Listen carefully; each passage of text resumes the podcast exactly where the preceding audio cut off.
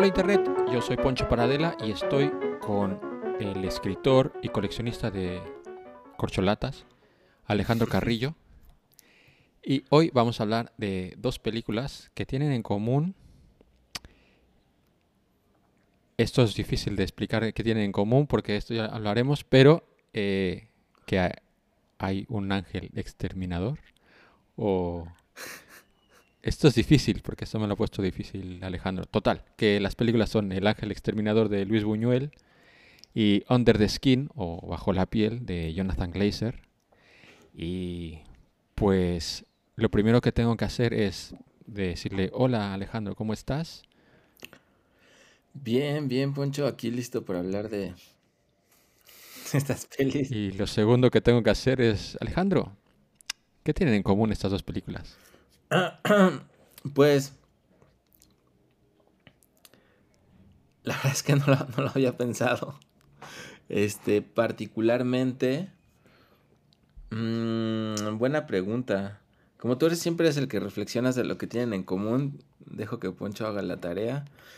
Eh, pero bueno, yo cuando, cuando propusimos hacerlas, eh, no había visto yo ninguna de las dos películas, así que pues justamente me imaginé esta idea del, ángel exterminador porque sabía que por ahí en, bajo la piel, under the skin, eh, había un extraterrestre que andaba ahí visitando la Tierra y eliminando a, a, eh, machos, por decirlo. escoceses.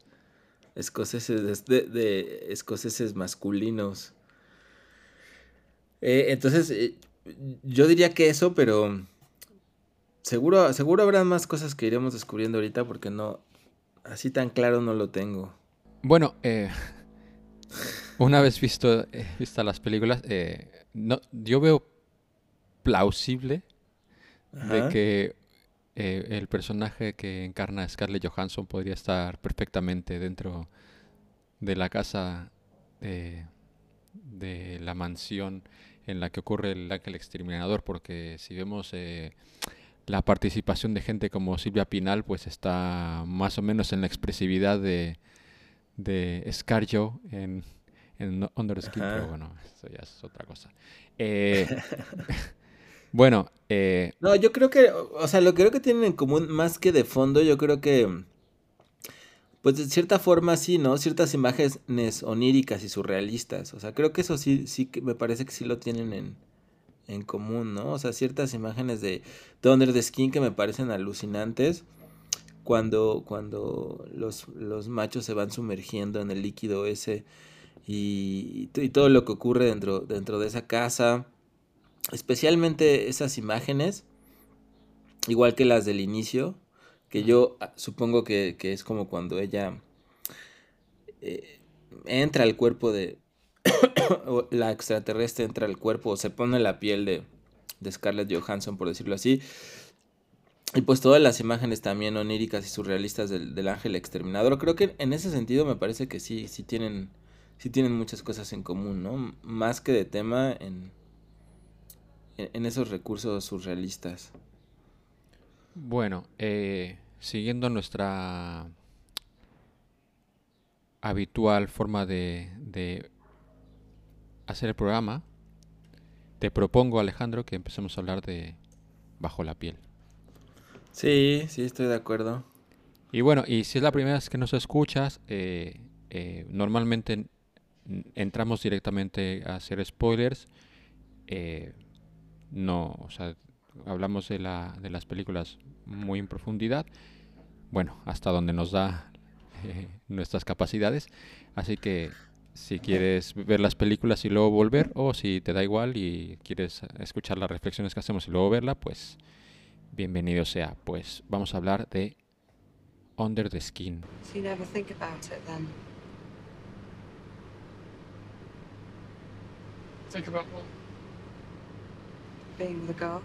Under the Skin, una película de Jonathan Glazer de 2013 que es importante mencionar a Mika Levy, que es el, que compone la música, y que está basada en la novela de Michel Faber. Yo esta película es la segunda vez que la veo. La primera vez me, gustó, me gustó, Eh, a mi compañera no le gustó nada, también porque ella era muy fan de la novela y como adaptación la, Mm. no, se le quedó corta.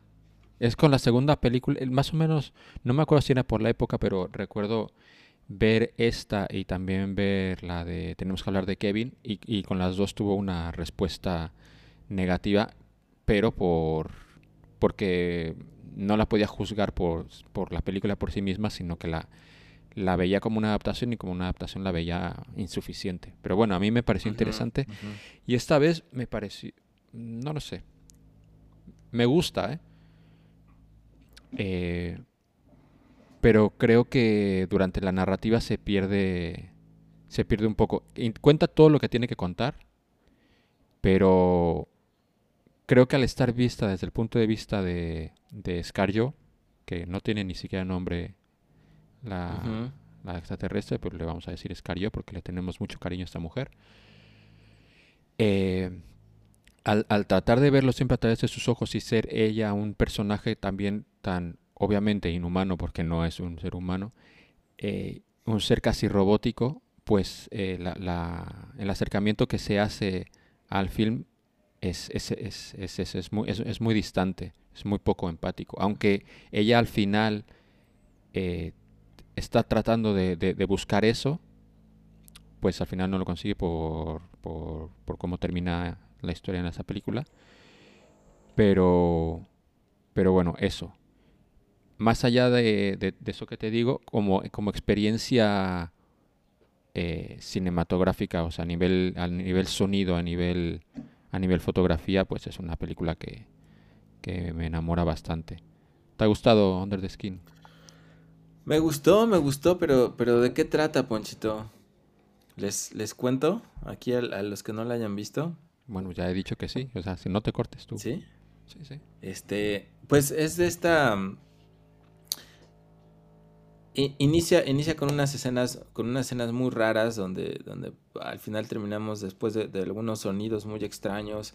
Eh, percibimos un ojo que, que es el, el de Scarlett Johansson, que, que es esta mujer que anda recorriendo las calles de Escocia con una, con una van muy grande y está viendo a puros hombres. eh, los, los está acechando, viendo y de pronto les habla a algunos y les pregunta si están solos. Le importa mucho que estén solos. Y a los que están solos los seduce y los lleva a una casa donde se va quitando la ropa en un cuarto oscuro y los hombres se van encuerando mientras, mientras la siguen y se van hundiendo como en una brea negra donde quedan ahí congelados, suspendidos y donde al paso del tiempo pues se quedan con la pura con la pura piel, con el pellejo, ¿no? Que suponemos se pondrán otros extraterrestres o, o no entendemos muy bien qué, qué es lo que lo que harán con esas pieles. Pero en sí es el viaje de, de este extraterrestre un poco pues para conocer la, la humanidad, ¿no? Con- eh, quizás no es su intención al principio, pero la peli va un poco de eso desde mi punto de vista, ¿no? De, de, de alguien que está descubriendo con sus sentidos y con las emociones y con, y, y con, su, con su percepción lo que es ser humano, humana, ¿no? Entonces primero está muy distante, muy alejada y, poco a poco, eh, después de algunos incidentes, se va, se va acercando más a, a tener conciencia, si podría decirse así, de, de lo que es, de lo que es esta experiencia de ser humano, humana. Por lo menos la deja de ver, le interesa es- esa experiencia, ¿no? Y se empieza a interesar más, más en ella conforme avanza la película. Y sí, me gustó, me, me gustó la peli, aunque sí coincido que... mm, Es, es muy extraño porque intelectualmente me gusta y la disfruté viendo, aunque, aunque sí hubo momentos donde me pesó, ¿no? Que Hmm. yo eh, es- tenía mis reservas porque no sabía si la vi quizás con un poco de sueño o si estaba un poco cansado, pero ahora con lo que me dices, pues confirmo que quizás no fue solo como, como mi estado de ánimo, pero sí hubo momentos donde la, la percibí demasiado lenta y, y no sé, normalmente me gustan las películas también que son muy lentas, ¿no? O sea, no es, no es como que me gustan las películas de pura eh, acción, acción, acción, acción, sino que también disfruto mucho las películas lentas y muy contemplativas. pero me parece que es extraño porque aunque creo que eso le da también cierto encanto a la película, al mismo tiempo no deja de, de pesarme un poco también. Entonces me siento como indeciso ahí entre esas, entre esas cosas, porque también creo que si le quitaras ese ritmo, pues la película perdería mucho. Pero al mismo tiempo sí me hace sentir un poco, un poco pesado, no, no lo sé. ¿Sabes qué me hace gracia en parte? Eh, esta película se hizo famosa antes de, antes de estrenarse porque se sabía que eh, salía desnuda Scarlett Johansson. Y de hecho había como eh, fotos y scans de la película donde sale al desnudo Scarlett Johansson sin retoque, sin maquillaje. o sea, sale como de hecho, se le ve desnuda, pero se le ve lo, que podría decirse, entre comillas, una mujer normal. O sea, no, no la, la, idea que tienes como súper idealizada de, de, bueno, en aquel momento y ahora y siempre, de que Scarlett Johansson es un, ser divino e inalcanzable, un exterminador. Eh, sí. y, y trascendió mucho de que es la película donde puedes ver al desnudo completamente porque es desnudo y es lo natural. Y me hace mucha gracia la idea esta de que al final se la han de haber bajado de internet, no la habrán ido a ver al cine también porque aquí se estrenó un poco tarde. Pero bueno, pero alguno que, algún un pajillero barra eh, chaquetero barra calenturiento se haya, se haya metido a una sala a, a ver esta película me, me, hace especialmente gracia si era si esa, si esa era la, la intención. Pero bueno. Que, no deja de ser este interesante, ¿no? Porque, o sea, yo creo que sí, sí, tiene escenas, pues donde sí la presencia de Scarlett Johansson eh, es, impresionante. Creo que no especialmente esa donde sale desnuda, pero esas escenas donde, donde se va quitando la ropa y va entrando a la casa, sí son, me parece que, pues que sí se ve irresistible, ¿no? No sé si tú podrías resistirte. No, no. A pesar de eh, que te estás hundiendo a seguirla allí en ese no, bueno, sí, es, ese cuarto. Eh, sí, bueno, y eso me hace reflexionar en cuando, en cuando, cuando no podemos, bueno, supongo que ahora podríamos más, bueno, no lo sé, que no puedes controlar como el instinto este animal de, de que vas a estar con una persona y, a lo mejor luego no usas protección ni nada y, no te paras a, y no puedes parar porque tu, impulso animal ya eh, es ya no lo puedes frenar. Pues, supongo que en, estos momentos eh, empatizo mucho con, estos momentos que supongo que todos hemos vivido en algún momento de... O no solamente con, el sexo, sino también con, otras cosas de... Que ya no te detienes porque no quieres detener el impulso este que, has tenido, o sea, sea para follar o sea para, yo qué sé, para meterte una raya o, o tomar una copa de más, no, no, no, no, sé si me explico con este, este impulso. O sea, lo entiendo en el momento de que la, la van siguiendo.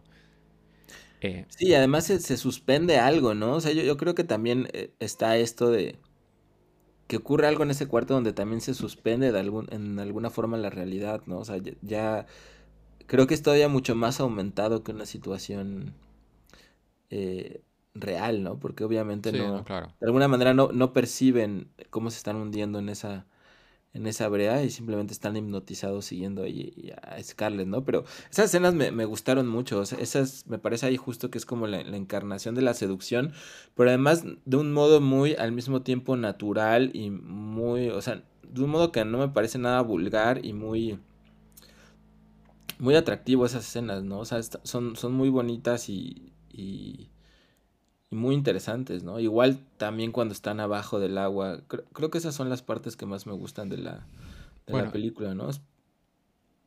Y dos cosas. Bueno, yo creo que todas estas, escenas no es, eso no está pasando así literalmente. Yo creo que es como. Mm, o sea, obviamente no, no creo que el cuarto este sea de la manera que está haciendo. Yo creo que todo lo que ocurre ahí creo que más es como una representación para que entendamos un poco lo que, lo que sucede. A menos lo interpreto yo así. No sé si estás de acuerdo. No, pues yo sí me lo había tomado como más literal, ¿no? Que, que, que, algo ocurre en esta casa para que... Pero, pero también creo que puede ser como dices, también me parece interesante.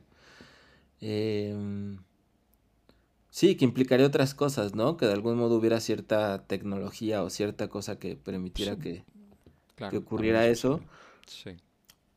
Pero, sí, También, también me gusta lo que dices. Eh, bueno, igualmente volviendo a Scarlett, yo creo también, lo que es bonito de esta película también es que ella está retratada de, de, de una manera muy... O sea, yo creo que sí consigue esto de retratarla como un, alguien que se está convirtiendo en un ser humano, pero en un ser humano real, o sea, sí que la ves con... De hecho, en las escenas estas que dices, que, que la van persiguiendo, bueno, persiguiendo no, que la van siguiendo eh, y ella los está seduciendo, nunca cae en el cliché de convertirse en una Jessica Rabbit, por poner un ejemplo. Sí, sí, sí. Y de hecho la manera que los seduce nunca es volviendo, volviendo, este, este cliché, que podría haber sido muy fácil que hubiera caído en eso, sino que... Con ella. La la man, claro, y con ella. Que no, no, es atractiva en esa manera y no, no, no busca esto específicamente, con lo cual me parece muy, muy bonito y muy, muy tierno. Eh, sí, sí, porque es, es, o sea, es, por supuesto que es claramente muy sexual y muy, este, pero no es solo eso, ¿no? Creo que sí, es como una atracción muy, una forma de seducción muy, muy, muy pura, muy natural, ¿no? Como, como sin trucos, podría, podría decirlo, ¿no? Quizás. Em, y además como que a cada quien justo le da algo más, algo más que, que solo este rollo, este rollo sexual, ¿no? Como al chico elefante con, bueno, la e, deformidad en la cara. Que habrá que pararnos un momento luego en este, cuando lleguemos ahí. Sí. que es por el, el, donde se parte ya la historia, pero bueno yo creo, pero bueno, sí. Sí, creo que sí, creo que sí. Eh, que también me, gusta, ¿no? Me gusta esta, esta, cuando lo recoge a él, que recoge un chico que tiene toda la cara deforme, como con elefantiasis, y cómo le permite tocarla, ¿no? Entonces, el, eh, y cómo lo lleva ahí, pero el tipo pues realmente cree que, que, que está literalmente soñando, ¿no? Porque jamás esperaría que, que, le pasara eso. Entonces es interesante también cómo ella no, no tiene ninguna distinción entre... Exacto. O, o, sea, podría pensarse que es mala, pero en ningún momento siente uno que es mala por lo que hace, ¿no? Simplemente no... Mm, pues no tiene esa conexión con, con lo bueno con lo malo, simplemente hace lo que tiene que hacer, no sabemos para qué requieran a los hombres o, o, o, con qué condiciones o por qué los quieran, pero simplemente digamos que está haciendo su, su chamba, ¿no? Y no tiene absolutamente ninguna maldad. Entonces le da igual ver un tipo guapo o que sea un tipo deforme, o sea, no tiene ninguna ningún tipo de preferencia en ese sentido y eso también lo hace muy muy atractiva eh, al personaje como tal, ¿no? Y creo que le, añade cosas la hace más pura en por lo menos en su en cómo mira. Bueno, haciendo una un símil, por ejemplo, podría ser como eh, ella nos ve de la misma manera que tú ves a las hormigas, que son hormigas y son todas iguales para ti porque no lo sé. y para ella es igual este, este chico con esto con esta deformidad eh, que el tío con el que se enrolla o se intenta enrollar durante la película. O sea, no, no, no, no hubo una distinción sobre física sobre sobre la persona. Lo curioso, Lo curioso es que con quien empieza a empatizar y que el, eh, el que la cambia es, es, es, precisamente él. Que aparte e, es, es, muy interesante toda, toda esa escena porque hay varios detalles que son como muy, muy bonitos como, como, como están filmados. Como cuando ella lo, lo, invita a que le toque la cara y tal. Luego lo vemos a él pellizcándose la, pellizcándose la mano y luego ya cuando está desnudo y todo, incluso le pregunta que si está soñando y ella le dice sí, está soñando. O sea, todo este es, es, es muy bonito y esta es, la, es la, la, parte de la película donde empatizas más porque entiendes perfectamente lo que está pasando por la cabeza de, de este hombre que sale a, sale a comprar en la, noche, en la profunda oscuridad escocesa, porque obviamente su, vida eh, no, es, no, es muy sencilla. Y, por primera vez tiene un, acercamiento, que esto es curioso, una interacción, la interacción más humana que seguramente ha tenido, más allá de su familia, supongo, es con, con un extraterrestre que se, se lo quiere zampar de alguna manera. es, cierto, es, triste, es, triste, pero, pero es bonito al mismo tiempo. Sí, claro, porque es algo que él jamás se habría imaginado vivir, ¿no? Al menos que, que, le ocurriera esto, pero eh, es cierto que a partir de ese momento ella, ella sale después de que hace que se lo, se lo trague el cuarto, sale y se ve en el espejo, ¿no? Se queda un buen rato viéndose en el espejo. Y de ahí lo siguiente que vemos es que lo libera, por alguna razón lo deja lo deja salir y ya es, esta segunda parte de la película donde ella pues empieza a estar como en shock, ¿no? Como perdida. Justo, justo eso, eso me parece muy interesante de la película, que cuando empieza a, a dejarse envolver por la humanidad, o cómo, cómo, podríamos decirlo, cuando empieza a darle un chance a, a que lo humano actúe en ella, empieza justamente a, más que a sentirse asombrada, diría yo, empieza a sentirse como más perdida y más vulnerable todo el tiempo. Eh, como si entrara de una condición de seguridad y pureza a una condición de fragilidad todo el tiempo. Y conforme más va descubriendo y, creo que en cierto sentido apreciando esta cosa tan extraña que es, que es ser humano, más va teniendo miedo de perderlo, ¿no? Porque al final, pues la veíamos completamente fuerte, segura de lo que hacía, sin el más mínimo grado de temor y al final pues termina aterrorizada, ¿no? Aterrorizada por un tipo que en otro sentido hubiera manipulado y controlado sin ninguna sin ninguna duda. Entonces, esa reflexión a mí me parece muy interesante sobre cómo cuando uno aprecia lo magnífico y al mismo tiempo terrible que es, que es esto, pues también te da mucho miedo perderlo, ¿no? Y, ese es, un sentimiento que, que me parece que la termina rebasando. A, mí esa escena me gusta mucho también al final cuando... Eh, bueno, digamos que conoce al... Conoce un tipo en, un pecero que le dice que si necesita ayuda y ella finalmente le dice en un pecero, en un, camión. escocés. En, un bus. Hemos Difícilmente aplicado los tres términos, pecero, camión, bus y autobús. Cuatro términos. Para que lo entienda todo el mundo. Combi. No, porque las combis son más chiquitas. No sería combi, pero. Em, y, va a casa de él y él empieza a cuidar. O sea, es un tipo que uno podría pensar que pues, nada más se la quiere coger y lo que sea, pero pues como que la cuida bastante, ¿no? Y eso también ayuda a, que ella empiece a, meterse más en este papel humano. Y, hay una escena que también a mí me gusta mucho donde empiezan a, a besarse y van a empezar a, tener relaciones este, este tipo que, que, le ha cuidado con ella y de pronto como que ella empieza a sentir algo muy raro allí abajito y se detiene, lo quita y se, se pone, se voltea a ver la, la vulva, ¿no? Ahí con, con, una luz. Pero es de nuevo como esta maravilla de lo que está sintiendo, pero a la vez terror de qué chingados es esto que está pasando, ¿no? ¿Tú, tú interpretas que es eso? ¿Qué es eso? ¿O que no tiene vagina? Porque yo, yo, yo, ah. yo hasta ahora no habías pensado lo que tú estabas diciendo, que, que ahora que lo dices lo veo bastante plausible, pero yo había interpretado que, que, que, que, no, o sea, que no, no, no podía tener penetración. Yo, es lo que yo entendí en su momento, por eso se, se, se asusta y por eso él, no, no, puede follar con el pavo.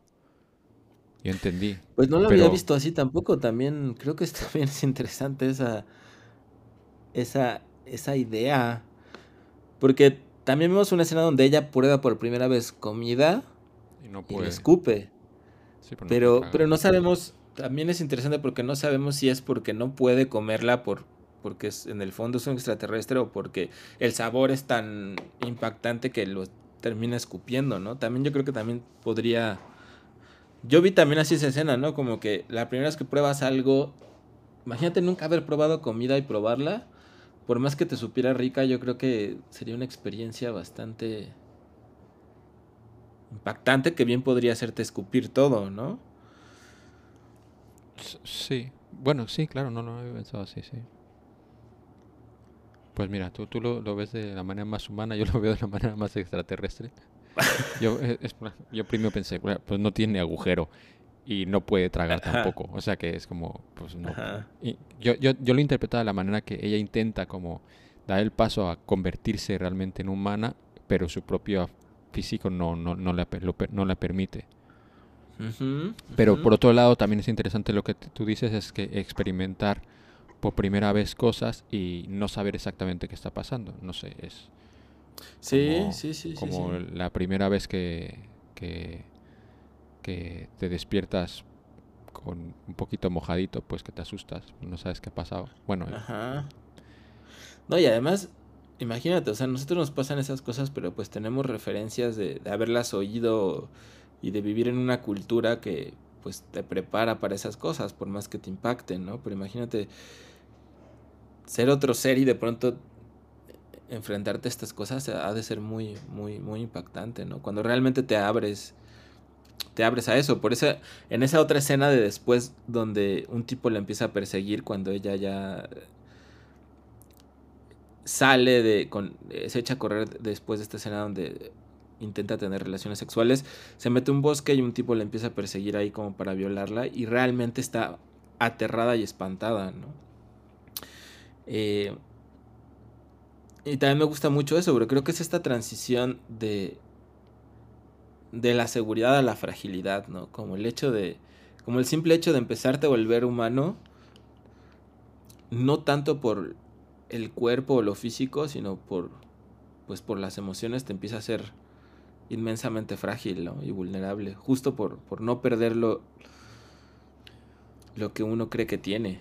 Bueno, y también porque a este punto de la película pasa una cosa de que ella desde, de alguna manera está, protegida no solamente por la manera en que tiene ella de, de ser lo que es, de abrazar lo que es, sino porque entendemos que está trabajando para, para eh, un grupo de motociclistas extraterrestres que por lo que vamos viendo durante la película, o, por lo menos lo que voy entendiendo yo, es que están por ella, encima, por encima de ella, de alguna manera jerárquica. Eh, de hecho, cuando ella se escapa, vemos eh, a, los vemos a ellos, interpretamos que lo que, la están buscando. De hecho, apresan al, al chico deforme, supongo que lo matan y se lo llevan a, a, su, a su piscina negra, supongo. Eh, o sea que el pobre pudo haber muerto de una manera más eh, agradable de lo que le tocó de verdad por haber, por, por haber escapado. Pero yo entiendo también la fragilidad en eso, en que se ve como desprotegida y sabe que están detrás de ella. Entiendo que, entiendo que ya lo sabe. Sí, sí, sí, sí, sí. Sí, yo, yo me había imaginado no necesariamente que estuvieran arriba de ella, sino que quizás todos trabajan para alguien más, ¿no? Y, al momento en que ella no para otra, para la reina madre extraterrestre o quién sabe quién sea y para que hagan esas cosas, pero, pero sí, de todas maneras es lo mismo, porque al momento en que ellos ven que pues no está cumpliendo con lo que tiene que hacer, pues, pues van a por ella, ¿no? Luego, otra cosa que sucede en esta película que ya, ya iba tocando, que ya nos estábamos acercando mucho a este momento, pero por fin muere un perro ahogado, que eh, pasa la escena y dije, no puede ser pues ah, ha, llegado, ha llegado el momento. Y esta mujer deja, deja morir, antes de que se vuelva más humana, entre comillas, eh, Deja, deja morir a un perro ahogado, a una, a una mujer tratando de salvar a su perro, también se muere ahogada. Eh, el marido de esta señora se mete al agua y también se muere ahogado, aunque lo había rescatado el surfero, pero se vuelve, vuelve a intentar rescatar a su, a su mujer y a su perro, pues se muere también. El surfero se lleva una pedra en la cabeza y el bebé se queda a la intemperie, supongo que morirá eventualmente. Sí, sí, eh, sí, esa escena también está. Y es muy dura porque, claro, pues para ella no tiene manera ni interés en empatizar con la situación. Es dura, ¿eh? Ni siquiera puede, ¿no? Hasta ese momento, como que... Sí, pero bueno, tampoco muestra como ningún interés por, o sea, el bebé por, e, e, es, interesante porque tú dirías, pues lo volteé a ver y, y yo qué sé, le haría como, yo qué sé, en Battlestar Galactica, que los Cylon, la Cylon lo mira y le da, le da igual, pero es que aquí ni siquiera le, le, le dedica ni una mirada, o sea, es como es como si fuera un animal ahí al fondo, como cuando estás en la playa y hay una gaviota por ahí cantando que ni siquiera la ves porque es como, pues hay algo ahí haciendo ruido y me da igual. pues de la misma manera. Yo creo que ni siquiera interpreta como este bebé es hijo de esta gente, se va a quedar solo y, va a morir aquí y no va a O sea, ni siquiera, creo que ni siquiera pasa por su cabeza esto. Sí, no, no, pues no es humana, ¿no? Justo, justo eso, creo que es lo interesante de esta, de la transición de esta peli. Eh, cómo evoluciona para la increíble, o sea, cómo de esa escena evoluciona para esa increíble fragilidad y al final donde también me gustó eso, ¿no? Donde vemos la forma de la mujer que está abajo de la piel de Scarlett, Scarlett Johansson. Bueno, mujer, no sé qué sea, ¿no? Pero pareciera que tenía también un contorno extraterrestre femenino, mm. toda de negro, eh, que finalmente le terminan echando gasolina. Eh, sí, le dieron gasolina. Pero, ¿sabes? hay, hay otro momento, ella le, a ella le vemos tener eh, una respuesta de miedo tres veces. Eh, obviamente cuando la cuando se da cuenta que la quieren violar, cuando, cuando se detiene, cuando no puede follar, porque no sabemos por qué exactamente.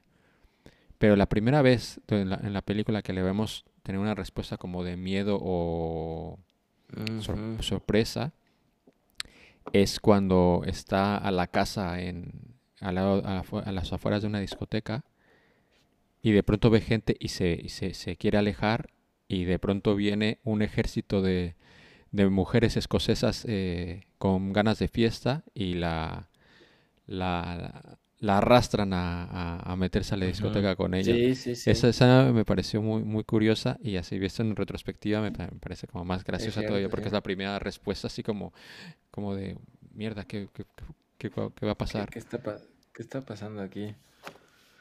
Que luego al final se sacó un pavo de ahí, pero bueno. logró hacer su chamba gracias a, a, que, la, a que la metieron allí, allí dentro. Pero, mm, no sé, creo que esta película, y, ahorita platicándola contigo, la, estoy, la estoy disfrutando más y de otra forma, justo como, como al, al hablar de ella, porque al final me, me, dejó con una sensación de que me había gustado, pero, pero no sé, eh, quizás por el ritmo, por otras cosas, como que la estoy disfrutando ahora más recordándola que la sensación que me dejó al final de verla. Es extraño porque no logro explicarlo racionalmente porque podría decir que la acabé de ver y me gustó. Dije, ah, está chida, pero no me. No me voló la cabeza, ¿no? Mm. Eh, y en cambio, con el ángel exterminador, la sensación es. Pues completamente distinta. Bueno, antes de que saltemos, eh, una cosa que yo quería resaltar es la, música. Rollo así, sci-fi. Me recordó mucho a, películas de sci-fi de los 60 y esto pues, ya me, hizo derretir un poco el, el, corazón. Y luego también tengo que decir que, por lo menos en filming, cuando acaba una película, suelo, suelo calificarlas. Y Under the Skin, eh, aunque ahí en el texto está catalogada como película de culto, creo que de alguna manera lo es. Eh, en la calificación que tenía era un 6. Pero él pone 6 y es buena. Y estuve un rato pensando eh, y estuve bailando entre el 7 y el 6. Pero dejo, eh, tengo que decir que eh, me puse de acuerdo con, con la gente de Filmin, que hasta ahora ha votado y la ha dejado en un 6. Siendo 6 una buena película, pero no lo sé, tendría que reflexionar un poco más. Lo reflexioné no tan profundamente, pero se me quedó ahí. Porque tiene muchas cosas que me gusta de esta película, pero creo que es intencional lo que hace, la manera en que está contada, pero no es la experiencia más divertida ni... Pero bueno, por otro lado, por otro lado es lo que dices. Eh, cuando estás teniendo una conversación sobre ella, te das cuenta de ah, eh, qué tantos puntos ha, qué tantos resortes ha tenido sobre ti, entonces. Bueno, lo reflexionaré un poquito más y lo diré al final cuántas garras de, de, ¿Cuántas garras de jaguar De jaguar. ¿Cuántas garras de jaguar le damos? Sí, es una buena pregunta. Creo que ahorita, ahorita vemos que... ¿Qué le ponemos? Pero yo... Pues sí, yo, yo andaría también por ahí como por el 7, 8 quizás. 7, eh, no sé, no, no, no logro explicarme. Quizás es eso, ¿no? O sea que es una película en ese sentido mucho más sutil, o sea, que no, por más de lo que te plantea, no, no, no impacta, sino que es, es un impacto mucho más, más gradual, ¿no? Como que algo que se va fermentando ahí en ti poco a poco, pero, bueno, no ocurre necesariamente mientras ves la película. Sí, porque es una película que te exige que entiendas un personaje que exactamente no está entendiendo lo que le está pasando y no tiene una expresividad humana para que tú trates de termines de entender. O sea, es una película que a retrospectiva tienes que entenderla, analizarla y entender qué exactamente qué está pasando eh, según terminó y según vas entendiendo los, los acontecimientos. Pero que en el momento estás todo el reto como que está pasando exactamente con una persona que ni siquiera es una persona y que ni siquiera eh, dice en ningún momento o interactúa con otra persona para decir esto es lo que me está ocurriendo. O, sea, tienes que todo sacarlo a, de, ah, mira, pues en este momento interpreto que ha pasado esto. Entonces te, exige mucho en ese sentido. Sí, sí, sí.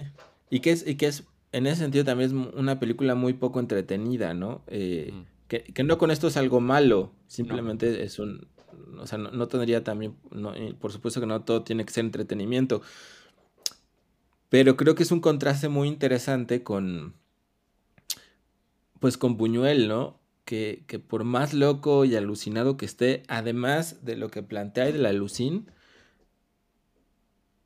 a mí me parece que es muy entretenido siempre también. Pero bueno, como veo que ya tienes muchas ganas de entrarle, pues vamos a pasar a hablar sobre el ángel exterminador. Mira allí. No, en la cumbre. ¿Lo ves? Sí, él es. Qué lleno de majestad. El ángel exterminador, una película de Luis Buñuel de 1962. Eh, tengo que decir que me, que me alucinó esta película.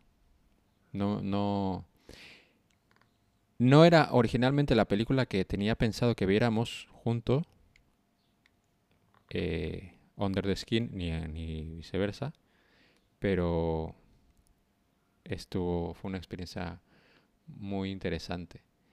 Eh, creo que te gustó la película. Sí, sí, sí, me, gustó, me gustó mucho. Em,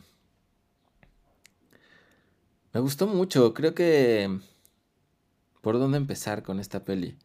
Pues bueno, podemos empezar, podemos empezar con que le cuentes a la gente de qué va el ángel exterminador. ¿De qué va? Pues un montón de, burgueses muy refinados. Yo diría que incluso más que burgueses parecieran eh, de la realeza, ¿no? De hecho, me parece que esa era la, la intención de Buñuel. Él quería filmar a toda costa esta película en Europa, de preferencia en Londres porque decía que aquí en México no existía realmente la realeza, con toda la razón, no digo, hay, había muchos burgueses, hay, por supuesto, y gente de mucho dinero, pero no hay esta concepción de la realeza como, pues como hay en Europa, ¿no? Y realmente ese tipo de escena que vemos ahí, pues no, no, no hay, decía incluso Buñuel que que dice, no, es que ni siquiera, eh, aquí en México ni siquiera hay servilletas tan grandes como las que se necesitan en este tipo de escenas, ¿no? Y que más bien Silvia Pinal y otros del equipo lo convencieron de que pues sí la intentaran hacer así porque pues no tenían presupuesto para, pues para hacerla en Londres con la realeza de, Londres que, que Buñuel quería. Pero entonces, bueno, es esta mm, realeza que después de la ópera el, dueño de la casa los invita a un montón de, de ultra fifís a ir a, a una cena, a que vayan a cenar a su casa. Este, porque así son mega ultras, esos sí son los fifís de fifís. Eh, y los, los meten en una, bueno, están ahí cenando, eh, ocurren, em, empezamos con la locura porque empiezan a haber unas repeticiones muy extrañas, de las cuales ya, ya hablaremos, pero Total que después de, cenar van a un saloncito ahí a, tener una velada con música de piano y cosas, este, pues cosas mamonas, ¿no? De, así de, de cosas de la realeza. Pero la cosa es que por alguna extraña razón, cuando están a punto de irse, algo, por alguna cosa u otra deciden quedarse, aparentemente deciden quedarse y, y extrañamente se quedan a dormir todos en el piso, en la sala y a la mañana siguiente se dan cuenta que no pueden salir de ese cuarto en el que están. Entonces toda la película es cómo van evolucionando estos, estos burgueses ahí encerrados y cómo, y cómo no pueden nunca en ningún momento dejar la habitación. Hay una especie de hechizo, porque tampoco el mundo exterior puede entrar al, a la casa siquiera, ¿no? Hay alguna energía extraña que, que hace que no puedan que no puedan entrar y que además justo antes de que empiece esto toda la, la servidumbre de la casa los que trabajan allí se salen alguna fuerza también los eh, les les impele salirse de allí cuanto antes, ¿no? A pesar de que los vayan a correr y los amenacen. Entonces, los únicos que quedan ahí encerrados son estos. Esta, esta, estos ultrafifís. Es, es, muy curioso porque yo no, no eh, o sea, sabía de la leyenda del ángel exterminador. De hecho, es una película que tengo desde hace muchos años.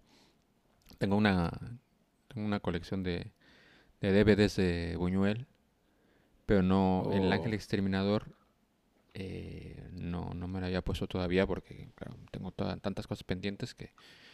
Y al final, eh, pues no sé, por otra, una u otra cosa no, no, no me había enfrentado a ella.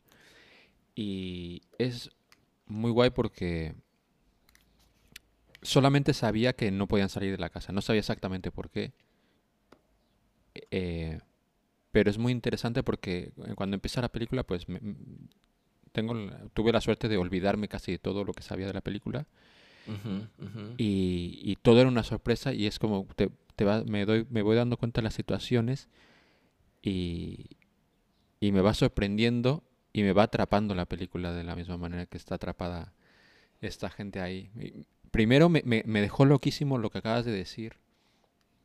Este, esto de que las escenas que se repiten, porque pasa dos veces al principio, y hace, hace un tiempo tuve un problema con el, mi decodificador de, de Movistar con el que ve, con el que lo, lo, pude ver porque la película aquí está en Movistar. Y a veces me repetía una escena, hasta tenía como un bug, eh, eso creo que me pasa en Disney Plus, cuando lo veía a través de... ¿Pero no la viste en, en, en, el DVD? No, porque es que es un DVD, si fue un Blu-ray, quería verlo en una mejor definición. Y el escalado, ah. de, el, escalado de un DVD pues ya no es tan bueno como antes. Y en, la tele que la veo ahora, el... Bueno, da igual. Preferí verla en, en, la, en Movistar. Pero me lo planteé en ese momento que hubo esos dos saltos, porque viendo cosas de Disney Plus hace como un año así, había un bug que había como un parón y se regresaba la película como nada. Una especie de como de 10 segundos o algo así. Que terminó haciendo que viera estas películas en otro dispositivo, pero bueno. Entonces empezó a pasar esto y dije, ya está, ya está esta mierda otra vez haciéndome esto. Pero me pero poniendo atención, sobre todo la segunda vez que pasa, con la de que ya van a subir ahora los, los invitados. Eh, ¿Esa es la ah, primera o No, no, esa es la segunda. esa es la segunda vez. La no me acuerdo, pero me acuerdo que la segunda fue esa porque me di cuenta que había un detalle diferente. Y dije, ah, chinga, no es esta, o sea, no es una, no es un error de, de esto, esto está intencionado, este pavo te está haciendo esto. Y entonces ahí yo ya me, me empezó Gallina, de piel. Es como, este pavo está haciendo cosas raras y yo ya estoy all in.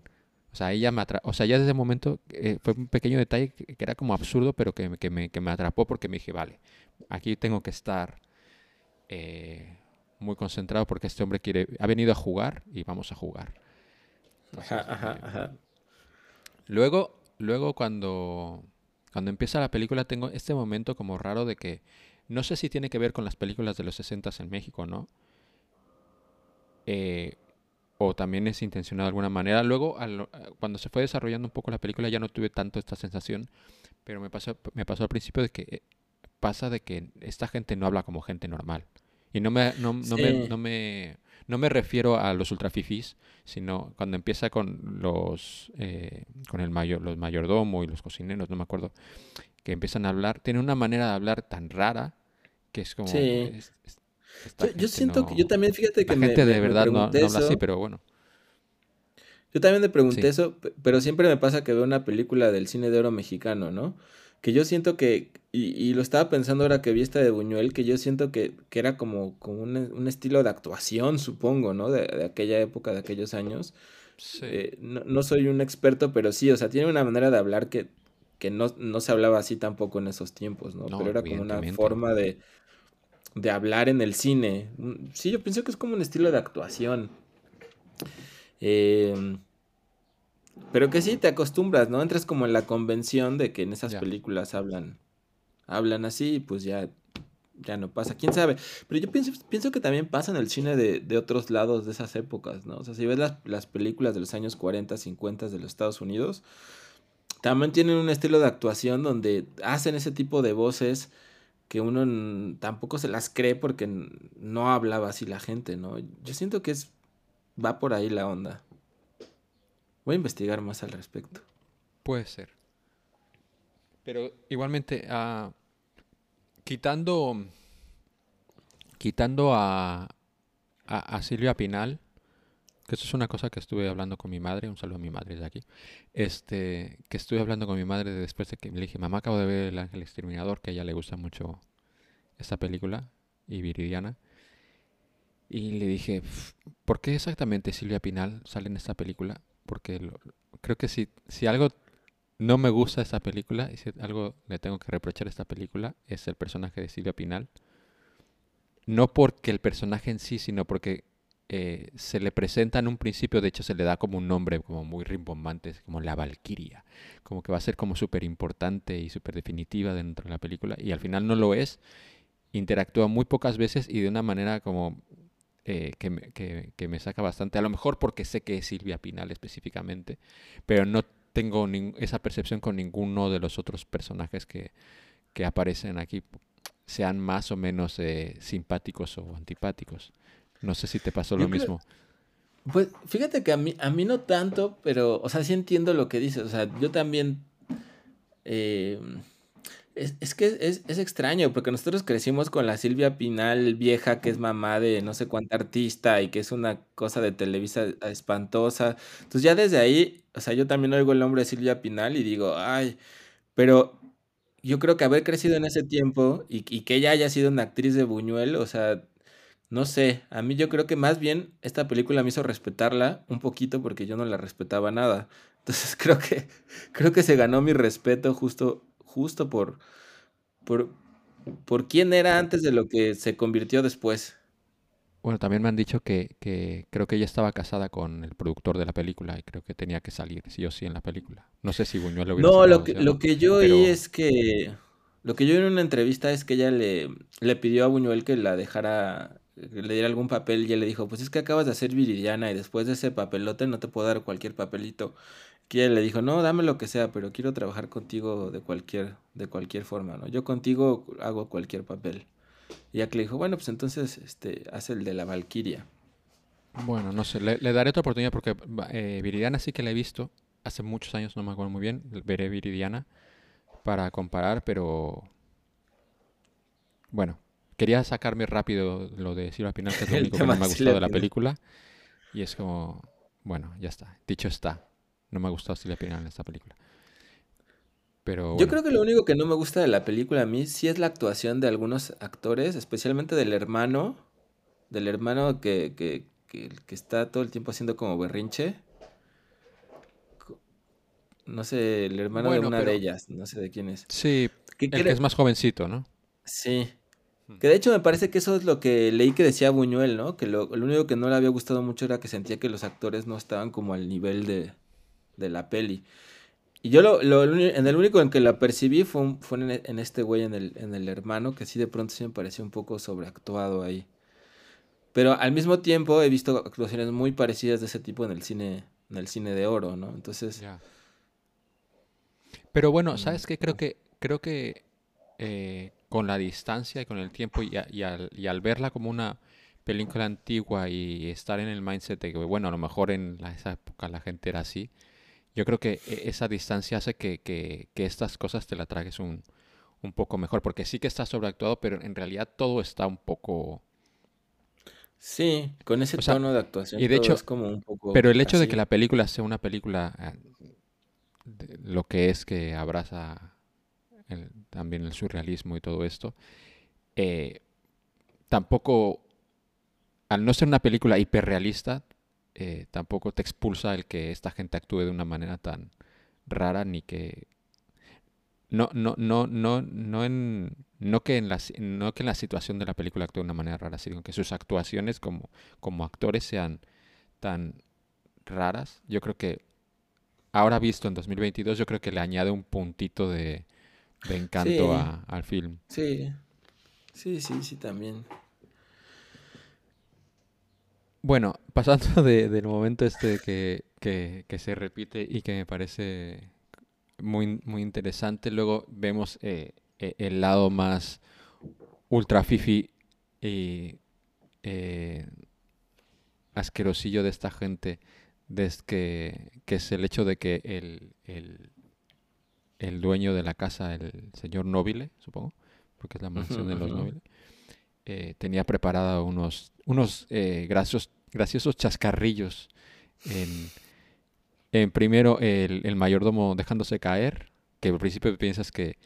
Es, esto es curioso porque se cae de una manera que dices, eh, aún estamos en el, en el momento de que estamos tratando de entrar en la película y ya, eh, ya he tenido el momento de, eh, de, de que "Ugh, eh, eh, esta gente habla raro y esta gente actúa raro y de pronto se cae de una manera como súper ridícula, pero luego te das cuenta de que fue intencionado porque era parte del chascarrillo, porque luego ves ahí al oso y a los corderos como y que le dicen, no, no, no, mira, esta gente no está para bromas, mejor no, no, no, no, no les ha parecido gracioso, mejor llévatelos de aquí. Entonces, a partir de ahí, te digo que poco a poco voy entrando, es como, mira, este, este hombre tiene... No me esperaba eh, eh, eh, que me fuera atrapando con detallitos que me hicieran gracia la película. Gracia no porque sean graciosos, sino porque eh, como, hostia, este, este, este, este hombre viene aquí con ganas de rock and roll y va a dar rock and roll, ¿sabes? Sí, sí, sí, yo creo que... No sé, yo, yo también entré a la película sin saber nada. eh, creo que, creo que ni siquiera sabía que se quedaban encerrados. Ya después me fui acordando como de algunas referencias que he oído. Y, y de esta que te decía, ¿no? Del, del Owen Wilson sugiriéndole la idea de la película a Luis Buñuel, En Midnight muy joven, en, en, en Medianoche en París de Woody Allen. Eh, pero en su momento no, no, no- realmente también me gustó entrar muy así, muy, muy a secas en esta peli. Porque va creando estas cositas, ¿no? Que es lo que a mí más me gusta de la película. Eh, estas cositas de las repeticiones, las escenas surrealistas, eh, varias escenas que van haciendo, me parece a mí, que la película esté mucho más viva y que permita muchísimas más lecturas que, que una lectura que, que es un, un tanto obvia, ¿no? Y que a lo mejor en este tiempo de ahora, mm, a mí me parece que es quizás la lectura menos atractiva, al menos para mí en este momento de mi vida, ¿no? Que la, la lectura sociológica marxista de la película, ¿no? De, de- de, mm, la, la división de clases y los burgueses ahí metidos, encerrados en sí mismos, despreciando a todo el mundo. Digo, con esto no digo que no me diera gusto verlo sufrir a todos estos burguesitos ahí encerrados. Eh, había una parte que sí me, sí que, que sí que me gustaba, ¿no? Que sí decía, ay, qué bueno que estos pinches mamones están ahí atrapados y, y no van a salir. Pero eh, haciendo un lado mi, mi, este, mi rencor de lucha, de lucha de clases, eh, por supuesto que se puede leer la película así, ¿no? Como una, una, una reflexión sobre la lucha de clases y, y el proletariado y, y la- burguesía y al final cuando quedan atrapados en una iglesia, el poder de la iglesia, como estos, como estos, estos entes que no se, que no interactúan con, eh, o, o que tienen el poder y que están completamente aislados, ¿no? De las demás clases y- y que ni siquiera las pueden ver, ¿no? Como estos, como estos comentarios que hacen estos güeyes de, ay, es que las clases bajas ni siquiera sienten, ¿no? O sea, esos güeyes este, ni siquiera lo- pueden sentir el dolor ni... La, la gente, Nada de la eso. gente, dice, la gente baja es menos sensible al dolor. sí. Tela. Sí, sí, sí, o sea, todo ese tipo de comentarios que, que seguro, que- o sea, que, que, que es obvio que en ese tipo de clases, o sea, ya ni digamos realeza, sino en cualquier gente que tenga, bueno, cualquier gente que se identifique con estos valores burgueses, ¿no? Porque no es que toda la gente que tenga dinero sea así, ¿no? Sino los que se identifiquen con estos valores pueden pensar acerca, acerca de los que no lo tienen. Pero em, creo que más allá de esa lectura, a mí lo que más me atrapa y más me gusta de esta película son todas estas escenas que a mí me permite, eh, surrealistas que a mí me, parece que hacen que, que la película se sacuda como una interpretación definitiva, que podría, podría ser que, que fuera una película muy, pues muy panfletaria, ¿no? Muy, muy una sola cosa, ¿no? Y, y creo que esas cosas son las que convierten la película en, en, en, algo vivo, completamente vivo, ¿no? Como más allá de las repeticiones, bueno, esas dos repeticiones que son maravillosas de cuando están entrando a, la, a, la, casa dos veces eh, y luego mm, cuando el, el novio le está dando el brindis dos veces también, que, que hace un brindis por la barquiria virgen y luego otra vez y como que se saca de onda de ver que se están repitiendo. Ah, y que también podría entenderse como, como la repetición de la burguesía y cómo no se dan cuenta, pero... Pero... Eh, esta otra escena cuando entran al baño, las chicas, y salen del baño y dicen, no, es que vi algo increíble, abajo del, del excusado vi un águila volando y, y, vi no sé qué tantas cosas.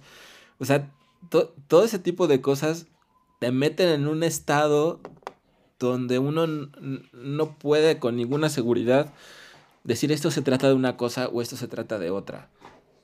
Y a mí eso es lo que más me, parece atractivo de, de, la película y que me permite extraer un montón de, de significados, ¿no? Más allá de esta lectura social.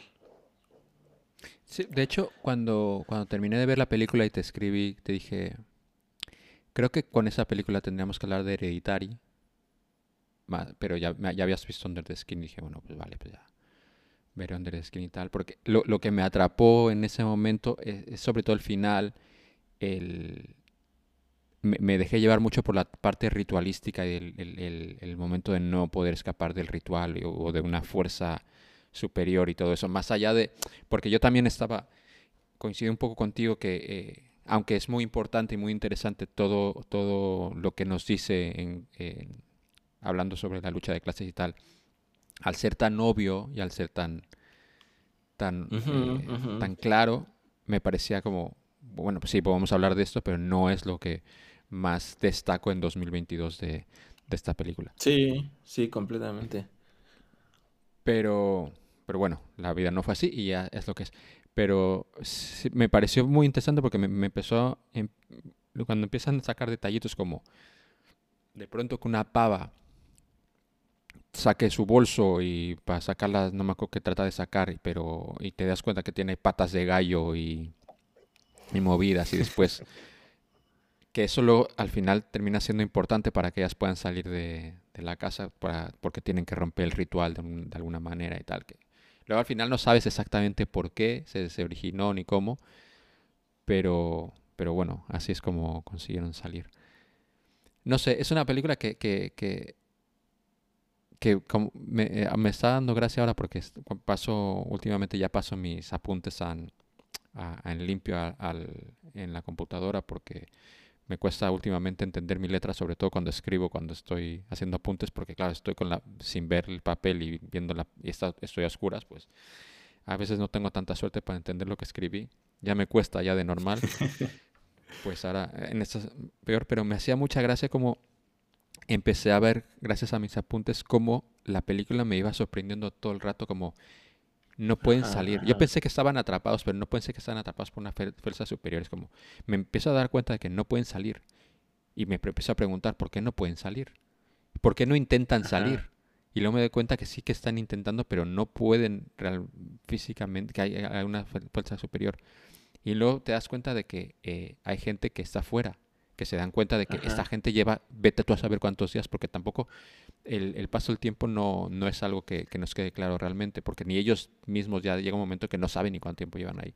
Y es como, la gente no puede entrar, pero ¿por qué no intentan entrar? Y es como, hostia, sí que van a intentar entrar, no pueden entrar. Y es como, me, me pareció muy gracioso revisitar la, la, la película a través de mi de mis apuntes en todos los momentos que me empiezo a sorprender de, de, todo lo que está ocurriendo. Ese creo que eso, eso que dice está bien, está bien interesante porque creo que eso es lo que hace que una película esté, esté viva, ¿no? De alguna manera como su relación con el misterio. O sea, si a mí me dijeran, a ver, esta película trata sobre, eh, es una película marxista, como, como la han definido muchos, y estuve leyendo algún par de ensayos sobre la condición del proletariado y cómo la burguesía se aísla en sí misma. O sea, uno, uno va a ver la película intentando encontrar esa interpretación, e incluso diría que hueva, ¿no? Porque ciertamente es muy obvio y es muy. Y por más interesante que sea ese planteamiento y por más que estemos de acuerdo en esos ideales, si lo encasillamos a eso, sería una película, pues sí, muy clara, pero también muy muerta, ¿no? Y en cambio, esa sensación de sorpresa que va causando todo el tiempo trasciende cualquier otra cosa, ¿no? Y creo que eso es algo que hacían los surrealistas muy bien, o sea, esa idea de no tener que responder a ninguna lógica y jugar con esos elementos que ni siquiera ellos sabían qué significaban, ¿no? Porque es, lo que dice Buñuel cuando le preguntaban de esta película, dice, pues yo no, no me acuerdo exactamente cómo lo dice, por ahí busqué la cita, pero no la encontré, pero pero es algo así que, a él no le pregunten de qué, tampoco de qué significa, qué, significa esta película, ¿no? Que puede tener cualquier interpretación posible y que para él, pues de eso se trata. Podría haber contestado que le preguntaran a Owen Wilson. Entonces, imagínate. imagínate que conteste, no, pues me la sugirió un güerito este, en los años 20 en París. ¿Quién sabe qué, no, pero, habría ocurrido? Pero es que seguramente el, verla desde el punto de vista marxista, lucha de clases... Es muy interesante también, sí. sí. pero, pero era interesante. Claro, exactamente. Hacer ese análisis en los 60 es como súper interesante y súper enriquecedor. Por supuesto. Hacer ese análisis en 2022... Hacer ese análisis en 2022 es pues ya quedarte muy, muy corto. Ah, lo, lo, lo, bueno que nos da el paso del tiempo es que podemos... Eh, ver los otros detalles y las otras cosas que nos puede dejar hoy en día ver esta película más allá de, de este análisis que obviamente no vamos a añadir muchísimo más en este, en este aspecto en concreto pues tantísimos años después. Sí, y en cambio todos estos otros detallitos que, incluso el mismo eh, estuve leyendo varias, bueno, viendo también una, una entrevista de que, me conseguí la versión de Criterion de, de, la película y trae una entrevista con, con, con, Arturo Ripstein y con Silvia Pinal. Y Silvia Pinal contaba que, que pues nadie de los actores entendía un carajo lo que estaba pasando, ¿no? Nadie sabía nada. Este, el buñuelo les puso miel y tierra para que se sintieran todos sucios y pegostiosos de estar encerrados ahí. Y ellos decían, pero somos actores, no tenemos que estar sucios en verdad.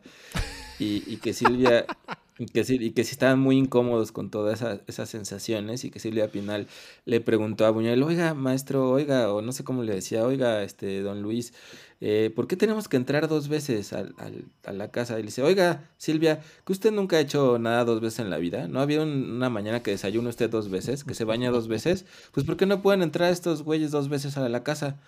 Que dice, ah, no, bueno, pues sí, pues sí, sí pueden, ¿no? O sea, con esa lógica no lógica, es lo que es maravilloso, porque no es que necesariamente Buñuel tuviera, ah, pues tienen que entrar dos veces porque esto significa esta cosa o esta cosa, sino simplemente porque, porque se le ocurría, ¿no? Porque son imágenes que le van apareciendo en este, en este flujo mental, igual que que esto de cuando observa el águila, salen diciendo que vieron un águila en el excusado y no sé qué, eh, eso, eso también ocurrió porque Buñuel cuando era niño iban a, hacer caca ahí como en un risco que estaba muy alto, entonces e, en el hoyo ese que había en el risco se veía pues un acantilado y que una vez literalmente se asomó y vio volando un águila abajo del, del excusado. Dije, ah, pues lo voy a meter aquí en la película. Entonces, ese, tipo de cosas que no tienen una explicación lógica y que son absurdas, a su vez son los que van manteniendo el, misterio y la sensación de que allá hay algo vivo que es mucho más interesante experimentarlo que entenderlo, ¿no? O sea, esta sensación de... Pero también yo creo que en, el momento que estás viendo la película también puedes interpretar, o sea, si quieres interpretar, es que eh, esa gente ya está perdiendo completamente la razón y está ya flipando, o sea, ya están en, en modo de, ¿cómo se dice? Alucinación colectiva. Aunque eso ocurre muy al principio. Bueno, sí, muy al principio, pero ya están, ya están, o sea, ya están encerradas ahí. Bueno, encerrados, ya, ya no, sabemos exactamente cuánto, cuánto, cuánto tiempo pasa hasta, no lo sé, eh, digo, mi compañera se incorporó un poco tarde. Ella ya había visto la película muchas veces y le gusta mucho. Pero lo, tiene, tiene, tiene un, un gran don que es olvidarse de las películas que ve. Entonces, para ella Yo comparto ese gran poder vez. también. Yo no. Y ah, bueno, no, no sé si lo envidio o no. Eh, y me dice, ¿cuánto tiempo llevan ahí? Y le digo, no sé, no, no, no lo han dicho. Dice, "Ah", y luego me lo voy a preguntar y es como, es que no lo dicen, no sé, pueden llevar ahí. Le dije, pues no sé, creo que llevan meses ahí, o sea, por lo que interpreto, ya, lle- porque supongo que no eran meses, llevarán como días porque el punto este donde empiezan a comer papel, Ajá, Eh, sí, si no, no habrían... Supongo que ya llevan un tiempo. Pero bueno, es que pasan un montón de cosas. Eh, trata, ah, ahora no sé si te vas a acordar, pero me hizo mucha gracia el... Hay, hay un personaje, una mujer que tiene, que tiene cáncer y se va a morir, pero no se lo dice Ajá. doctor, que es el doctor. Y cuando le preguntan como, ¿cómo está tal? Y, y para contestar cómo se va a morir, utiliza un término que no lo apunté, de estas cosas que no me entendí exactamente, pero me hizo mucha gracia, ¿eh? Pero a ver si me recuerdas. Que, que dice, ¿se le va a caer el pelo o se va a quedar calva? Ajá. Creo que quedar calva, ¿no? No sé, pero lo hice luego dos veces porque cuando se va a morir el viejo, también creo que Ah, es cierto, sí, me sí, hizo, sí, me hizo sí. mucha gracia. Me hizo mucha gracia que es como pensé, como en los 60 los dos. Luego me, me contradije a mí mismo en, en plan de como, esa gente no habla así. pero- y luego estuve pensando, en los 60 en México la gente para decir que se iba a morir alguien decía que se le va a caer el pelo. Yo nunca lo había oído tampoco, ¿eh? Como me hizo mucha gracia. Bueno, tampoco vivimos en los 60, o sea, somos mayores, pero no tan mayores. pero- No lo sé. Me hizo mucha gracia. Y este personaje me, me- en específico me hizo mucha gracia. Me gustó mucho el, el, el doctor, que, que se, se mantiene ahí eh, súper centrado todo el rato, a- de- eh, aunque se ve ahí como semi-acosado por, por la mujer con cáncer y, y, y trata de mantener el orden todo el rato, tratando de parar las, Ajá, las ajá. peleas como, por favor, señores, no, que no perdamos aquí la compostura. No me acuerdo cómo hablas.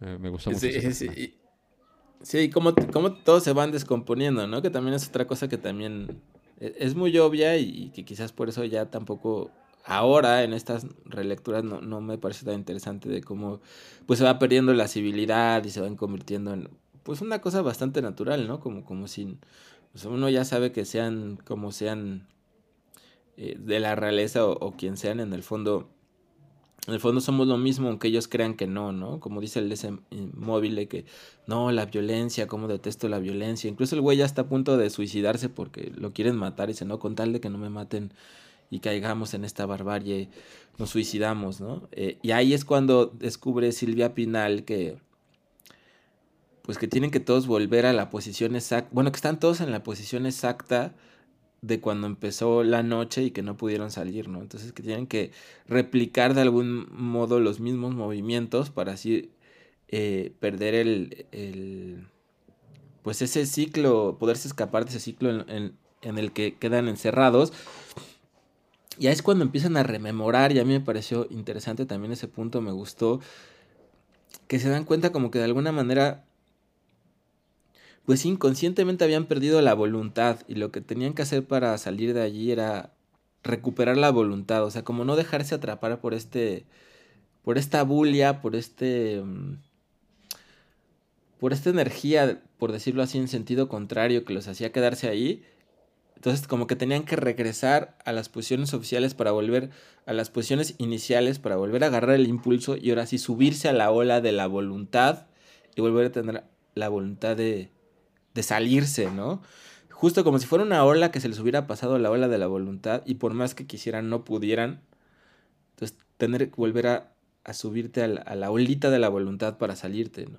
Y una, o sea, eso me pareció también que, que uno podría clavarse ahí reflexionando bastante, ¿no? Sobre, sobre la voluntad en la película y lo, y lo que implica y cómo nos relacionamos con la voluntad. Creo que hay cosas también que dan para mucha para mucha reflexión al menos, ¿no? Para mí personalmente. ¿Se, ha- se ha hecho algún tipo de reflexión sobre, sobre al- que a lo mejor está tratando el tema de adicciones y todo esto? No sé. Pues no he ido, yo, yo casi todo lo que estuve investigando eran estas lecturas de pues del marxismo y de cómo pues en el fondo todos somos animales y por ahí una, una lectura que se me hizo bastante ridícula, que más bien e, era, era el karma, ¿no? Que pues, como ellos son manchados como los sirvientes, ahora tenían el karma de quedarse ahí encerrados. Bueno, esa sí me pareció. Pero bueno, se puede leer lo que sea en estas películas, pero, pero esa no, no, la, no la he oído tanto. Es que. Pero puede ser. volvemos a lo que. Claro. volvemos, a, volvemos a lo que hablábamos hace rato. Es, te puedes centrar en todo. En, en cómo se comportan ellos dentro eh, siendo esto que te puedes focalizar, que esta gente ultra fifi que está siendo castigada por una fuerza superior para, por lo que sea. Eh, pero a mí lo que más me interesaba de la película era es exactamente esto que dices, es por qué no puede, por qué no quieren salir. y creo que creo que la, el punto de vista más humano en el que podemos centrarnos en la película es, es hacernos esta pregunta, ¿por qué no pueden salir y por qué no pueden entrar? cuando ellos saben que pueden salir.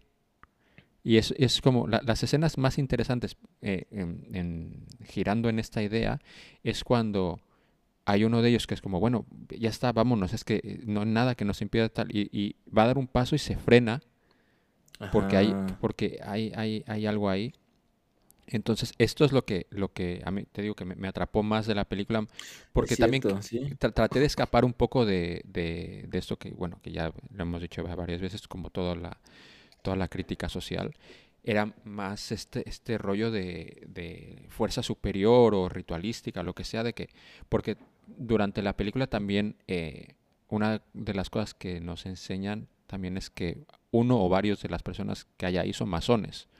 Entonces, es, una, es, una, idea que, que, Buñuel va introduciendo, como pues esta gente también está metida en lo... De hecho, hay, cuando entran uno de ellos, como de qué logia, de qué logia eres tú. Entonces, hay como, hay algo ahí, bueno, tenemos una señora que obviamente medio ritualística es porque tiene sus patas de pollo ahí metidas en, en todo esto. Entonces, toda, toda, toda esta idea es la que me atrapa mucho más porque ah, hoy en 2022 me parece más, más interesante. Sí, esto... Hacerme las Eso que está... De la adicción está bien interesante porque justamente la adicción es como no poderte subir a la ola de la... De la voluntad, ¿no? A, mí me hace pensar mucho en... En esa, en esa pasividad, en, qué pasa cuando cuando tu relación con la voluntad se ve alterada. Y cómo cuando tu relación con la voluntad se ve alterada, cambian un montón de, de principios y de imágenes internas se invierten, ¿no? Y, todo empieza a... Es como si al invertirse tu relación con la voluntad, el ego y muchos papeles que creíamos tener asignados y seguros dentro de nosotros mismos invirtieran y la relación entre ellos se hiciera cada vez más más enrarecida, pero a la vez normal. Porque, por ejemplo, e, eso también me gustó mucho de la peli, ¿no? Como al principio eh, la, esposa del móvil, ¿no? Es la que tiene el amante. Y entonces al principio le dicen, ay, pues vámonos al cuarto y que no se dé cuenta mi esposo y no sé qué. Y al final de la película ya están ellos abrazados todo el tiempo y el esposo como si nada, ¿no? Como que esa inversión de la realidad se normaliza completamente. Eh, y todo eso lo permite la falta de voluntad.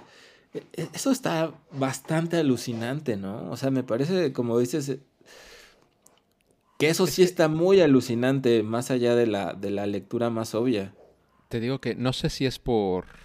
A lo mejor esto tiene que ver con esto, pero últimamente eh, estoy tratando de cuidarme mucho, voy mucho al gimnasio, estoy tratando de, de cuidar mi alimentación y todo esto.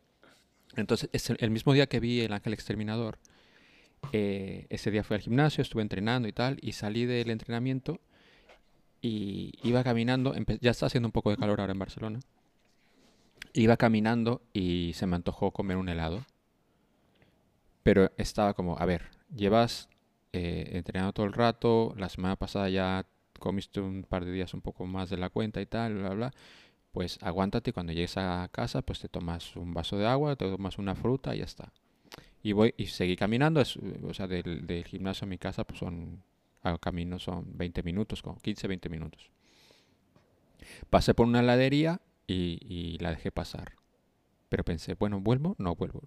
Total que después me, sí que me desvié y me fui a comprar un helado a otra heladería y me compré mi helado, eh, me senté un rato ahí en un banquito, me, me comí mi helado eh, súper contento y luego fui a mi casa y luego me sentí mal por haber comido el helado. También porque, a ver, luego cuando yo me vuelvo muy adicto a muchas cosas y como me focalizo, o sea, tampoco pasa nada. Pero cuando vi la película me afectó de, me, me afectó de esa manera, por, a lo mejor por, también por eso me focalicé tanto en esto, Ujú, ujú. por el rollo de que no lo voy a hacer, lo hago, pero luego cuando lo hago me siento un poco mal por haberlo hecho. Entonces toda esta idea que tenías en la cabeza me lo empezó a rebotar, me lo empezó a amplificar la, la propia película. La Así que película. a, a lo mejor es, te condicionó un poco por lo que me pasó ese día, pero bueno, creo que es fácil No, que te eh, lo regrese esto. Pues es que yo también justo ando con, o sea, como que yo creo que uno de mis gran, más grandes temas este último año ha sido mi relación con la voluntad, porque yo siempre he tenido una relación muy fuerte con la voluntad, porque siempre he tenido mucha voluntad de hacer lo que quiero, o sea, toda mi vida he, he- todo lo que he hecho ha sido gracias a mi voluntad. Y antes yo apreciaba mucho esa cualidad mía, ¿no? Es decir, soy muy disciplinado, si digo que estoy a dieta, estoy a dieta, si digo que estoy haciendo ejercicio, lo hago, y si digo que acabo de hacer esto, lo acabo, y tenía esta idea de que, que es un, que hemos hablado mucho de eso, ¿no? Que es muy típica de el trabajo duro y la disciplina y la voluntad, y ahora cada vez me he cuestionado más eso, entonces estoy ahorita en un momento de mi vida donde casi tengo, tengo una relación con la voluntad que me cuesta mucho, estoy muy peleado con, con, con la voluntad, entonces de pronto estoy como medio suspendido, yo creo como ellos como co- que no puedo salir de muchas cosas de, de ciertas habitaciones porque de plano no tengo voluntad, ¿no? Este, empiezo a hacer ejercicio y de pronto lo dejo, eh, por más que digo, ya voy a volver a poner a dieta, hace seis meses que digo eso y, y no lo hago, Mm. pero por primera vez en la vida no me estoy peleando con esa falta de voluntad, sino que estoy como empezando a conocerla y apreciar que cuando no hay voluntad hay otras cosas, hay, hay, hay otras, que- o- a- ocurren otro tipo de cosas que no necesariamente es lo que está ocurriendo en la película, pero, pero sí, definitivamente es una sensación de perder el control cuando no hay voluntad, porque, porque no depende de ti las cosas. Cuando no hay voluntad, no, no dependen de ti. O sea, no depende de ti salir de ese cuarto porque tu voluntad no va a hacer que salgan, que salgan de ese cuarto. Y lo que ocurre es que se desmadra todo internamente porque uno no tiene el control. Pero creo que hay una posibilidad en ese desmadramiento de, no sé, de encontrar cosas, cosas distintas, ¿no? Eh, y nuevamente relacionándolo con esta otra lectura, pues estas clases siempre han tenido el control, entonces se, desquician cuando no tienen el control.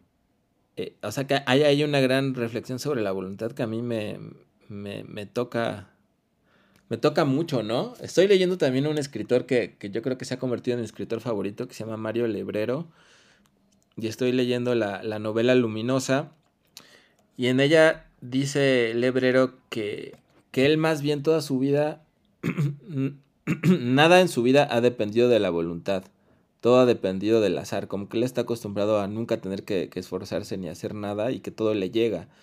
Entonces, justo a él lo que se le planteaba era como la posibilidad de, de empezar a usar la voluntad, ¿no? Y eso me hizo, me hizo pensar que, pues que toda mi vida ha sido al revés, que siempre he dependido de la voluntad y que cuando pues uno se siente muy inseguro cuando después de toda tu vida haber dependido de eso, decir, ¿y qué chingados va a ser de mi vida si pierdo esto?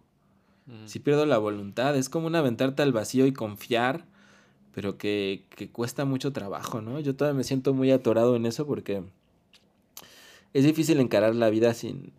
y pensar que pueden pasar cosas chidas o todo tipo de cosas y que no necesariamente sea por por tu acción, ¿no? Por, por tu esfuerzo. Luego hay, hay otro detalle que también visto ahora en 2022 con, per- con otra perspectiva, me parece muy interesante que ya no es focalizarnos en, en esta gente que no puede salir, sino focalizarnos en la gente que no puede entrar. Como se va, se va haciendo como una especie ya de circo de, de acercarse a, a esta mansión, a, a- a ver qué pasa, sin saber exactamente qué está pasando. Me, me- va la- o sea, no, no, no pueden entrar, no se sabe exactamente por qué, pero no pueden entrar, pero igualmente la gente se va acercando todo el tiempo ahí eh, para ver, ¿estarán muertos? ¿No estarán muertos? O sea, creo que no sé si era muy relevante en aquella época esta, es, es, este grupo de gente en específico, pero yo creo que ahora, con todo lo que estamos viviendo ahora mismo, creo que le da otro, otro nivel de apreciación el, el, esta situación de todo este circo que se, se, se genera en, en torno, a, a, que se sabe que hay unos ultra megafifis, entre ellos el alcalde, que por cierto aquí está retratado como lo que entenderíamos como un verdadero desagradable, bueno, una persona bastante desagradable y bastante imbécil. Pero bueno, entre ellos, o sea, está el alcalde y lo que suponemos como la jet, la, o sea, lo, lo, lo más alto del... De, de la sociedad. De la sociedad de la Ciudad de México están metidos ahí. Entonces, claro, como que está pasando. Y, y me, me pareció muy, me pareció muy curioso. Y de hecho en el final, cuando sabemos que eh, se, se, quedan encerrados también, la gente que se queda encerrado dentro de la iglesia, también entendemos que se vuelve a generar el mismo circo, pero ya con, con, otro nivel de que vamos a llevarles ovejas, porque la otra vez estos se empezaron a cocinar a las, a, a las ovejas y las, las, se las dejamos por ahí. Sí, que esa parte a mí me, me, me trajo diferentes, diferentes sensaciones porque a, pesar de, de, no centrarnos en esta lectura social, te digo que a mí me daba gusto que estuvieran ahí encerrados sufriendo. Entonces, cuando salen así como tan fácil, uno dice, ay, qué chafa, ya se escaparon estos pinches güeyes, ¿no? Eh, pero luego cuando se vuelven a quedar encerrados en la iglesia y con todos los curas y religiosos, como que uno vuelve a decir, ah, huevo, ya se quedaron ahí atrapados otra vez. Pero al mismo tiempo lo que está pasando afuera con la gente es que el ejército les empieza a disparar porque, porque hay como una, una, manifestación de que quieren entrar y le dicen aléjense y les disparan. Entonces también es eso, ¿no? Que, que la gente de afuera nunca puede entrar a esos círculos, ¿no? La, la, la, gente de abajo nunca puede entrar a esos círculos. Pero esos círculos al fin de cuentas también están atrapados y encerrados en, en ellos mismos. Y pensé que esta película habría sido también muy buena verla en nuestras sesiones de cuarentena de cuando vimos El Faro y, Canino. Sí, claro. Que las dos eran del encierro. Esta hubiera venido también, también muy bien para, para haberla visto cuando, en el punto más alto de, de la pandemia, cuando estábamos encerrados en la casa. Hubiera sido interesante volverla a ver. Haberla visto. Sí, bueno. Las cosas pasan cuando pasan. Así es, así es. Pero haber visto esas no, pero un programa con esas tres películas se nos hubiera ido a las tres horas, entonces también. Sí, hubiera estado, hubiera estado imposible. Pero bueno, también como la gente no sabe si hacemos cortes o no hacemos cortes porque yo soy un mago de la edición, pues tampoco lo hubieran sabido. no saben en realidad cuánto duran, cuánto duran estos episodios. Bueno, pues eh, creo que ya le hemos, le hemos dado bien y aunque se nos han escapado bastantes detallitos como no hablamos, no hemos hablado del momento más surrealista, más puro surrealista de, de la película que es eh, el de la mano. El de la mano. Pero bueno, ahí está, ahí está para el disfrute, un, un, gran film que creo que no sorprenderá a nadie si digo que se lleva los 14 garras de jaguar. Sí, sí, 100%, sí. Se, se las lleva todas, se las lleva todas. Y bueno, pues si no la han visto, véanla porque, bueno, a nadie le vamos a descubrir que la clase de titán y de monstruo que es Luis Buñuel. Sí, que, que, para mí es una gran emoción. ¿no? Yo no había visto realmente a Buñuel y lo empecé a ver apenas ahora y pues sí, sí se ha convertido junto con el gran Kurosawa y en, en mis directores favoritos. Bueno, añadiéndole a mi director favorito contemporáneo, que tendría que decir que, que ha sido Lántimos, pero, pero de los megaclásicos, tanto Buñuel como, como Kurosawa han sido eh, pues unas cosas mayúsculas, ¿no? Descubrimientos mayúsculos. Bueno, y que es, es, esta semana estaba pensando mucho en Stranger Things, también porque eh, en Under the Skin, toda la parte esta de, de donde se sumergen tal, eh, cuando fue la primera temporada de Stranger Things, también la, acusaron, entre comillas, a Stranger Things de haberse plagiado eh, Mm. este set porque hay un cuando Eleven está también cuando entra en el Upside Down y todo eso la donde entraba pues es muy muy muy parecido a donde Scarjo eh, Ah. atrapa a esa gente pero no no me refiero a eso me refiero a que eh, se se ha vuelto a bueno se ha popularizado muchísimo eh, Running Up the Hill de Kate Bush y estaba como la gente ay mira estos que están descubriendo tal pues estaba el otro día haciendo una reflexión en, en Instagram de que eh, nunca es tarde para descubrir cosas. Entonces siempre está bien darse la oportunidad de descubrir a Buñuel, a Kurosawa. Y de hecho, disfrutar por primera vez Los Siete Samuráis, disfrutar por primera vez El Ángel Exterminador, disfrutar por primera vez Rashomon, pues Y es sin una cosa- saber nada, es Pues mucho es- mejor. Lo malo es que aquí ya les dijimos todo a los que no la vieron. Bueno, todo desde nuestro análisis Desde- muy claro. particular, ¿no? Pero lo bueno de estas pelis es que, más allá del argumento, creo que pueden encontrar sus propias. Pues sus propios reflejos, ¿no? Especialmente en El Ángel Exterminador, ¿no? O sea, está tan viva que, que seguro le pueden encontrar muchas más cosas. Evidentemente. O sea, son películas tan grandes, o sea, que son tan grandes que al final te, te también entra- terminas de entender cómo han eh, cómo han dejado una huella tan profunda en, sobre todo también en, en mucho cine que ves hoy en día. Es, impo- es imposible, por lo, si lo he repetido mil veces, es imposible no eh, disfrutar Star Wars y no saber qué viene, qué tanto impacto ha tenido Kurosawa por ejemplo. O sea, si empiezas a, siempre a tirar los hilos, pues siempre vas descubriendo cosas, cosas nuevas y a lo mejor a- a- también otra discusión que he tenido, que también lo entiendo porque la cantidad de contenido que se está haciendo hoy en día, pues es bastante y, y ponerse al día con cosas, claro, es- son clásicos, pero cada vez son más clásicos porque cada vez quedan más atrás en el tiempo y a lo mejor a veces Ujú. es difícil decir, bueno, ¿qué veo? Eh, la última temporada de Stranger Things o me pongo a, a- a ver eh, Viridiana.